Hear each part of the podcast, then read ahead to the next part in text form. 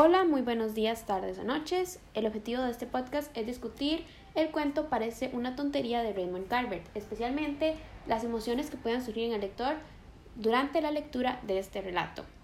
Eh, empezamos con el tiempo en el hospital. Creo que este es en el que las emociones son más palpables, especialmente la ansiedad, la frustración y el temor de los padres. Este tiempo parece que nunca va a acabar, eh, se alarga bastante y cuando llega la muerte del niño, eh, especialmente a mí me tomó totalmente por sorpresa porque creo que siempre estuvo escondida esta esperanza de que el niño iba a estar bien. Al principio sentí enojo hacia los médicos porque les tomó mucho tiempo averiguar lo que sucedía con el pequeño. Realmente fue muy tarde ya cuando descubrieron que las posibilidades de lo que podría ser su condición y realmente, bueno, eh, de hecho fue después de muerto que supieron realmente lo que pasó con él. Entonces creo que esa negligencia al principio causó enojo, pero ya luego más tarde comprendí que había poco por hacer y realmente no fue culpa de los médicos.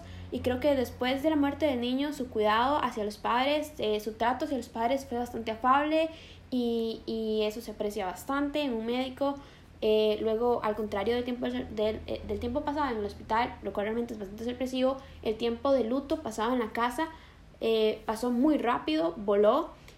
luego, un poco enfocándonos en el pastelero, creo que el enojo de la madre hacia este hombre puede resultar un poco injustificado, tal vez porque siento que más que ser un hombre que ha vivido en reclusión, este hombre realmente puede ser neurodivergente, lo cual no justifica sus actitudes, pero las hace más comprensibles.